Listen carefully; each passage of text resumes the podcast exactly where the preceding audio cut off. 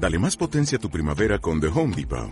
Obtén una potencia similar a la de la gasolina para podar, recortar y soplar con el sistema OnePlus de 18 voltios de Ryobi desde solo 89 dólares. Potencia para podar un tercio de un acre con una carga.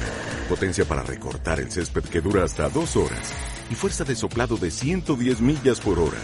Todo con una batería intercambiable. Llévate el sistema inalámbrico OnePlus de 18 voltios de Ryobi. Solo en The Home Depot. Haces más. Logras más.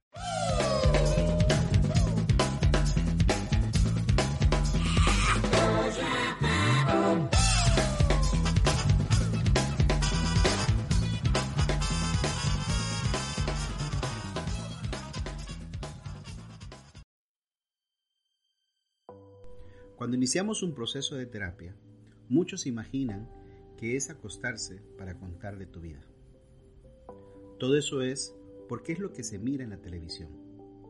El día de hoy me gustaría compartir con todos ustedes el enfoque de la terapia cognitivo-conductual. Recuerda de compartir esto con tu familia, amigos y conocidos. También cualquier duda o inquietud que tengas o temas que te gustaría que pudiésemos abordar, puedes escribirnos tanto en nuestra dirección mvelázquez.psicólogoavante.com o contactarnos en nuestras redes sociales. Para nosotros siempre será un gusto poder responder. Soy Mauricio Velázquez, psicólogo con orientación clínica para el manejo de la depresión, ansiedad, estrés y adicciones. Como expresaba al principio, es importante comprender las diferentes enfoques de terapia. Muchas veces creemos que el psicólogo es la persona que nos resolverá los problemas, o por lo menos que nos dirá qué hacer. Algunas personas buscan al psicólogo para encontrar la aprobación en su comportamiento. Un verdadero proceso de terapia es ayudarle a la persona en tres pilares fundamentales. Uno, poder conocerse a sí mismo, el por qué reacciono de la manera que lo hago o el por qué pienso de determinada forma. Dos, aprender estrategia para poder responder de una manera más adecuada ante la vida, con el menor costo emocional. Y tres, saber responder ante las exigencias del ambiente o de las demás personas, sabiendo expresar mis emociones. Este conocimiento se puede lograr desde diferentes enfoques de terapia, es decir, desde diferentes planteamientos.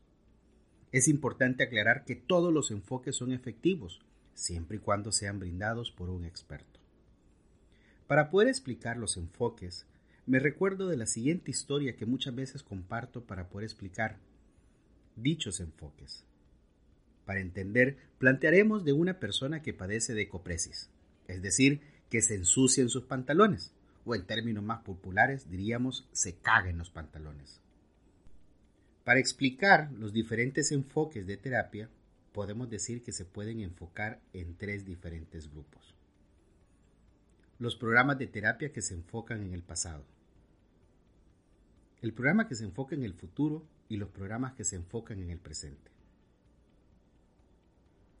Regresando a la historia, un amigo de nuestro paciente le dice o le recomienda que busque ayuda psicológica para resolver su problema. Nuestro amigo busca un apoyo psicológico nuestra historia siempre iniciará con la misma situación.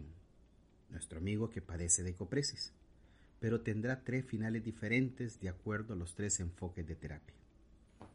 Iniciamos con los procesos terapéuticos que se enfocan en el pasado.